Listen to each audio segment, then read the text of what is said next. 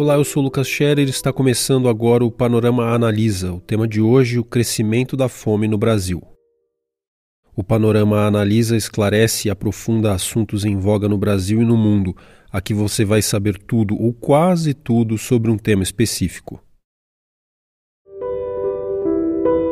Essa semana, um número chocante estampou as manchetes dos principais jornais do país. Nos últimos três meses de 2020, 55% dos brasileiros enfrentaram algum grau de insegurança alimentar. Pior, quase 9% da população passou fome nesse período. Os dados são da Rede Brasileira de Pesquisa em Soberania e Segurança Alimentar e Nutricional. Eles apontam uma aterradora constatação: o Brasil está de volta ao mapa da fome da ONU depois de um curto período de sete anos fora do rol de países nos quais mais de 5% de seus habitantes ingerem menos calorias do que o recomendável. O levantamento também reafirmou os contornos da desigualdade social no Brasil.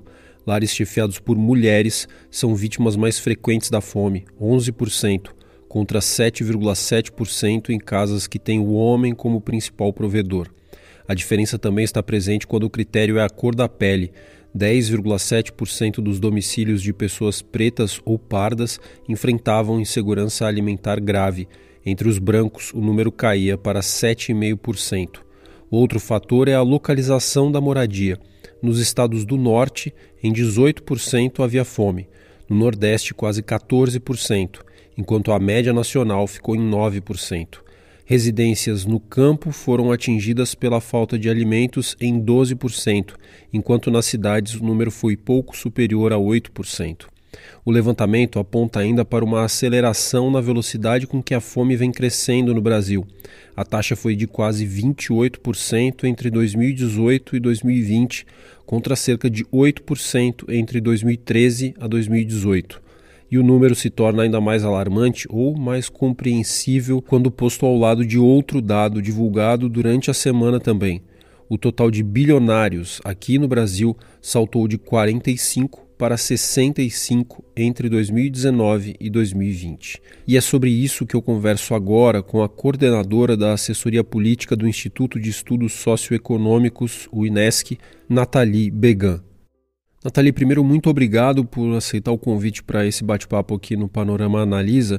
E antes da gente entrar na discussão sobre a fome no Brasil propriamente, eu queria te perguntar, é, pedir que você explicasse exatamente os conceitos de fome e de insegurança alimentar que são usados nos estudos nessa área. Sim, Lucas. É, na realidade, esses dois conceitos são conceitos bem complexos. Tem inclusive muitas teses sobre eles, mas de uma forma simplificada, para a nossa conversa aqui, a fome é quando uma pessoa, uma família, uma comunidade, uma sociedade não tem o que comer, ou que tem para comer não é suficiente para repor suas energias. É, a expressão talvez mais radical da, da fome é a desnutrição. E é uma imagem dramática desse fenômeno seria as imagens de, de, pessoas saindo dos campos de concentração no fim da Segunda Guerra Mundial, ou ainda de imagens de grandes fomes em países da, da, África, né, como no Sudão do Sul, por exemplo. Essas são as imagens mais extremas, mais terríveis e mais radicais do que seria a fome. A insegurança alimentar e nutricional é quando famílias também, pessoas ou comunidades, ou países, ou sociedades, é, não tem uma, uma, um acesso a uma alimentação em quantidade e qualidade suficiente e que não respeita os hábitos alimentares daquela comunidade, daquela família ou daquela, daquele, daquela sociedade, né? Então, é, pessoas que vivem em situação de insegurança alimentar podem não necessariamente passar fome. E a insegurança alimentar também não só tem a ver com a insuficiência, pode também ser o desbalance, o excesso, né? Pessoas que são que têm sobrepeso, que são obesas, também estão em situação de insegurança alimentar e nutricional. Essa é um pouco a diferença entre, entre os dois conceitos. A pesquisa que saiu essa semana da Rede Pensan sobre fome no Brasil, ela ilustra bem a questão da insegurança alimentar. Então, segundo os dados lançados, 117 milhões de pessoas viveriam, vivem né, no Brasil no final de dezembro de 2020 em situação de insegurança alimentar, algum grau de insegurança alimentar. e dessas 117 milhões, 19 milhões estariam em situação de insegurança alimentar grave, que é o que a expressão da fome. Então você tem 98 milhões de pessoas que estão em situação de insegurança alimentar, mas que não necessariamente estão passando fome.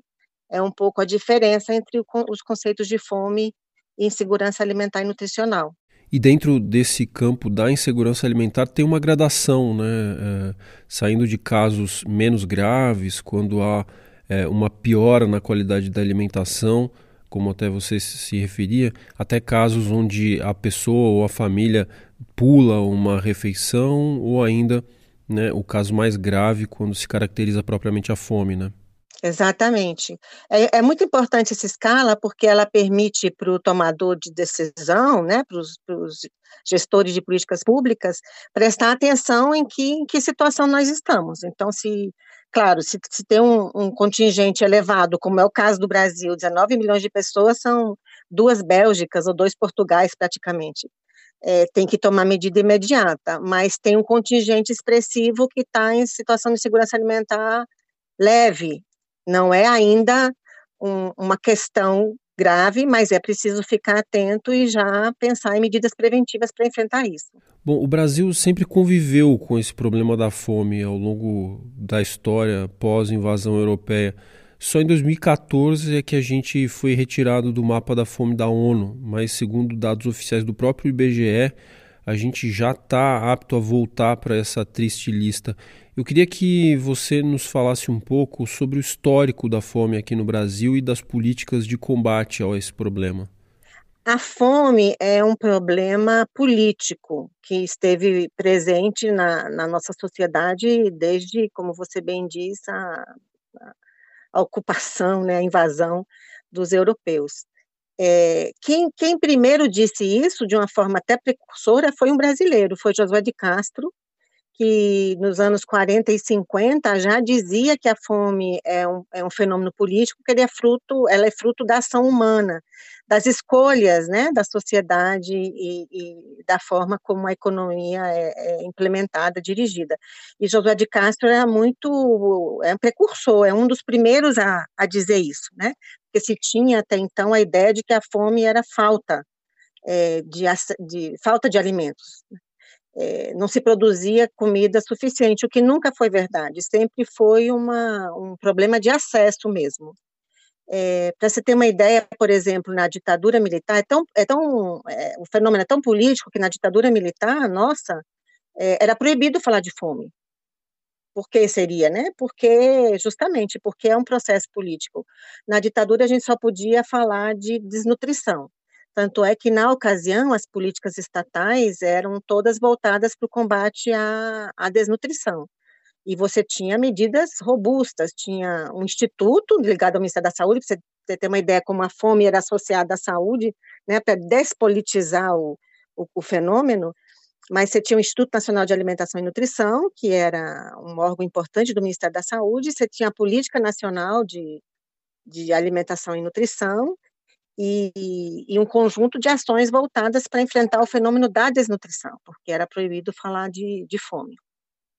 É, e o, o, tema da fome como tal, de fato, irrompe na agenda brasileira nos anos 90, logo, pouco tempo depois da, da, quando começa a Nova República, e quem trouxe é, a questão à tona foi, não sei se você lembra, o, o, Betinho com o movimento, tudo começou com o impeachment do Collor, aí movimentação pela, pela cidadania contra a fome e a miséria pela vida, onde o Betinho era uma figura é, emblemática desse, desse fenômeno. E essa, essa pressão da sociedade na ocasião é, constrangeu é, o presidente Itamar que constranger talvez não seja a melhor palavra, porque ele foi muito, muito receptivo a essa demanda da sociedade.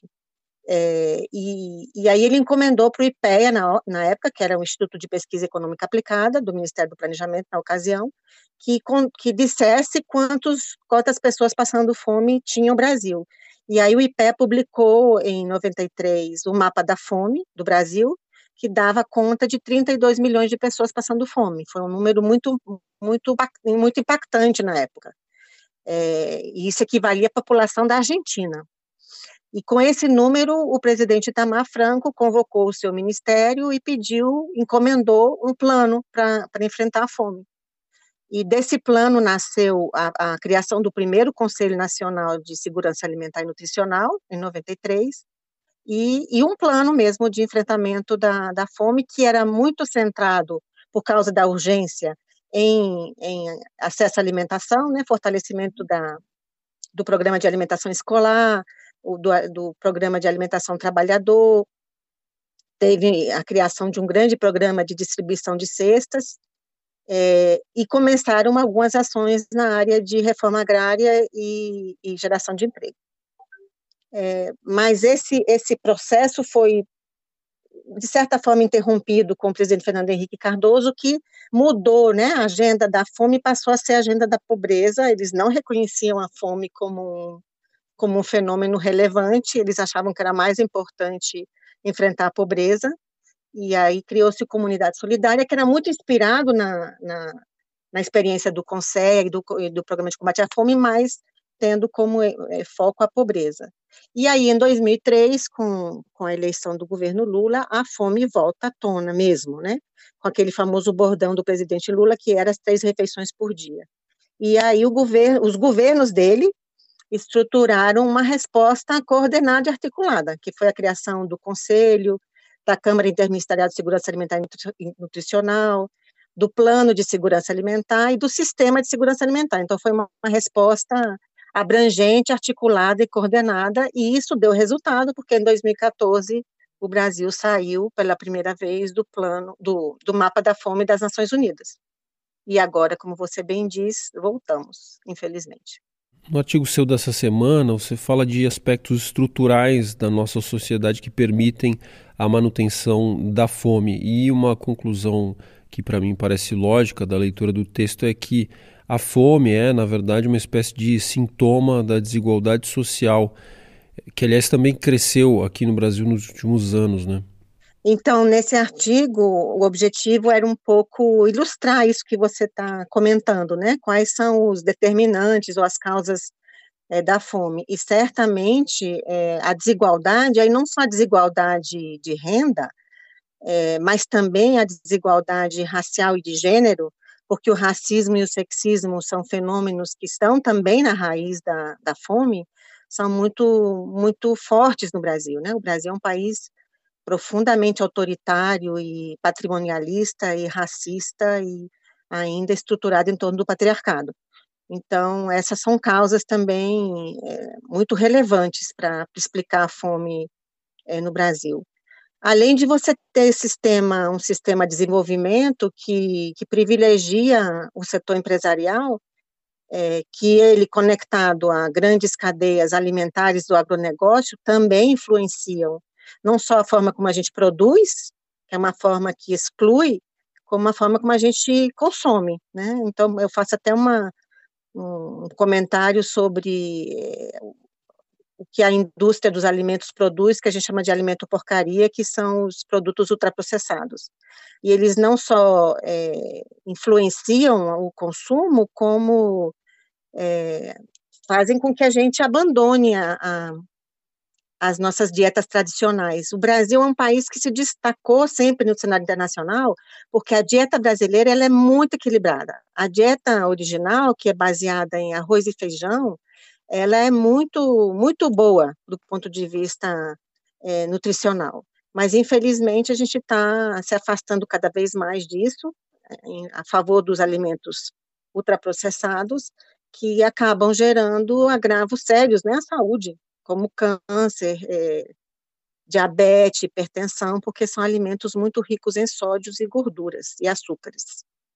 É, então, enfim, isso é para ilustrar um pouco como a fome é um, ou a insegurança alimentar e nutricional é multifacetada, né, que que enfrentá-la requer uma resposta abrangente e articulada, como foi o caso recente do Brasil. Não é um fenômeno que tem uma resposta única, ou às vezes, como muitos querem, né? Ah, vamos dar alimentos com vitamina que vamos resolver o problema. É, isso são falsas soluções mesmo. Agora, mesmo que existam esses diversos aspectos contribuindo para o quadro da fome no Brasil, boa parte deles já estava presente lá em 2014, quando a gente conseguiu sair do mapa da fome. De lá para cá, eu queria saber o que, que você acha que mudou na prática para esse recuo tão rápido no indicador? A gente tinha saído do mapa, mas como, como as medições de, de pobreza, extrema pobreza, você tem uma franja é, grande que fica ali na borda, né? E basta um desequilíbrio para um, um número expressivo de pessoas caírem de novo para a fome e insegurança alimentar grave. E foi o que ocorreu. O que, que ocorreu aqui? Basicamente, um pilar importante das respostas é o Estado. Né? Então, a gente conseguiu sair em 2014 porque, durante muitos anos, você teve é, políticas públicas que, que se estruturaram para enfrentar o fenômeno. Políticas públicas que iam desde a, a questão alimentar, como, como a alimentação escolar, que atende diariamente, né, quer dizer, diariamente em dias, de, dias letivos, em torno de 40 milhões de, de, estu, de estudantes, é, como também o programa de alimentação trabalhador, que atende, ainda que sejam trabalhadores formais, atende um grupo expressivo, é, com cestas básicas também que eram distribuídas para populações muito, muito vulneráveis, é, passando por programas de transferência de renda, como Bolsa Família e o BPC, né, o Benefício de Prestação Continuada, para políticas voltadas para uma produção sustentável e saudável, como o fortalecimento da agricultura familiar, o fortalecimento da, da agricultura em base da, agroecológica, é, programas de abastecimento, como era o programa de aquisição de alimentos, que você estimulava a produção é, da agricultura familiar e a, e a distribuição dessa dessa produção para pessoas que precisavam de, de alimentação. Enfim, você teve um conjunto amplo e abrangente de políticas que contribuíram para esse sucesso. E tudo isso acabou, tudo isso começou a degringolar já com Temer, é, e acabou de acabar com, com o governo Bolsonaro, que, é, enfim, não acabou com Bolsa Família nem com alimentação escolar, mas acabou com todo o resto. É, então, é muito rápido, na hora que o Estado se retira e se retira tão violentamente, é, as consequências são imediatas. Se não fosse assim, não, não, teria, não teria muita importância o Estado, né? É para é todo mundo perceber como o papel do Estado é central no combate à fome, à pobreza e às desigualdades. E também no, nessa resposta que foi articulada pelos governos eh, progressistas a partir de 2003, tinha um componente fundamental que era a participação da sociedade, que ajudava na, nas denúncias, no monitoramento, entendeu? É, que, era, que era canalizada por meio do CONSE, que era o Conselho Nacional de Segurança Alimentar e Nutricional, e de sua reprodução nos estados e municípios. É, na hora que tudo isso desmorona, é, todas, todas essas pessoas que estavam na franja caem de novo para a fome ou para insegurança alimentar grave. E, bom, e claro que agra, tudo isso se agrava porque a gente está em crise faz cinco, seis anos, né? O país não cresce e agora com a pandemia, então, tudo ficou muito pior. Embora, novamente, durante a pandemia, e tem muitos estudos que estão mostrando isso, com o auxílio a 600 reais, é, segurou demais a fome no país, né? Mas quando a pesquisa foi feita do, da, da Rede Pensão, que deu esse número de 19 milhões de pessoas passando fome no final de 2020, já era com auxílio equivalente à metade do primeiro período do auxílio, né? E agora, então, a situação deve ser muito pior, muito, muito pior. A gente deve estar com muito mais de 20 milhões de pessoas passando fome sem auxílio, sem nada. O Estado não está fazendo absolutamente nada, né, considerando que a gente está numa crise sanitária, econômica e social dessa magnitude né, que a gente está vivendo. E já me encaminhando para o fim da nossa conversa, na tua opinião, quais são as consequências práticas do aumento da fome no Brasil, além, é claro, da desumanidade que é uma pessoa ter dificuldade para acessar o alimento ou mesmo passar fome, né, o que representa um campo teórico um grave desrespeito a direitos fundamentais como saúde, dignidade, próprio direito à vida. Primeiro é, é assim inaceitável, é aberrante, é, é degradante e sobretudo num país, Lucas, que já tinha resolvido, né, que é capaz de resolver. Então, assim, as consequências são, são tremendas, porque isso vem associado com outros problemas, né?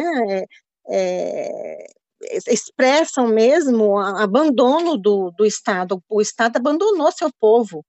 E, e enfim, eu não, eu não, sei nem expressar a revolta que isso, que isso causa. Né? É, aí você tem mas eh, algumas análises que vão te dizer que a fome causa desnutrição, e a desnutrição tem impactos terríveis no mercado de trabalho, na educação, na escolaridade, mas é, eu acho que é muito mais do que isso, é, um, é, é a doença de uma sociedade, e mais ainda de uma sociedade que já resolveu, que sabe como resolver, não é que a gente não sabe, a gente sabe como resolver. Então, penso que as consequências são de, de vergonha, de abandono, de indignação, é, não tem nem palavras para expressar o que isso significa, sabe? E isso junto com essas notícias que são terríveis, né? Que são, de um lado, é, bilionários, que cada vez ficam mais bilionários, também saíram essa semana dados sobre o enriquecimento dos super ricos durante a pandemia, ou pessoas que são muito ricas que não pagam impostos. Né? No Brasil, nosso sistema tributário é tão injusto que, que as pessoas mais pobres pagam proporcionalmente mais impostos que as mais ricas. Então, assim, é, é, é, é realmente uma situação para a gente ficar revoltado, indignado, é, e com, com Congresso e um executivo, e inclusive um judiciário que não, não tomam medidas né, diante desse drama. E por fim, então, quais as saídas que você enxerga no curto, no curtíssimo, no médio prazo para essa situação? Vi alguns especialistas falando, por exemplo, na retomada do auxílio emergencial em valor equivalente ao do começo do ano passado, também retomada da oferta regular de merenda escolar, que em muitos estados ou parou parcial ou totalmente né, de ser entregue.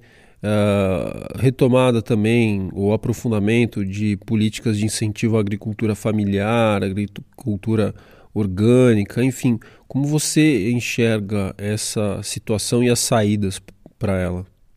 Então, acho que eu estou totalmente de acordo com suas sugestões. De imediato, de imediato, imediato, que é aqui agora, é retomar o auxílio, mas não o auxílio de 150 reais, né? Um auxílio de no mínimo 600 reais até, até o fim da pandemia mesmo, isso é indispensável, como também é, proteger o emprego e as empresas, especialmente as de pequeno e médio porte, que são as que estão sofrendo mais com, com a pandemia. Então, isso é o que tem que fazer de imediato, na realidade, é, é, é implementar um estado de calamidade pública, como a gente fez o ano passado, porque a crise sanitária está pior agora do que estava em 2020, e com esse estado de calamidade pública, implementar um orçamento de guerra, que é um orçamento destinado a isso, ao auxílio, à saúde, à proteção do emprego, à proteção às empresas, é, para não piorar o que já está muito, muito ruim, isso é de imediato. E a médio e longo prazo, como você diz, é a gente já sabe, a gente já fez, já fez e deu certo. Claro que sempre pode melhorar, né? Eu penso que é, a melhoria das políticas públicas é um estado permanente de ser, mas ter um conjunto de ações articuladas e coordenadas que vão desde a distribuição de alimentos, como você fala, da alimentação escolar, da alimentação do trabalhador, passando pela transferência de renda, é, que seja via um Bolsa Família ampliado, né? Depois do auxílio, a gente não pode voltar um Bolsa Família como estava. Temos que ter um Bolsa Família mais robusto.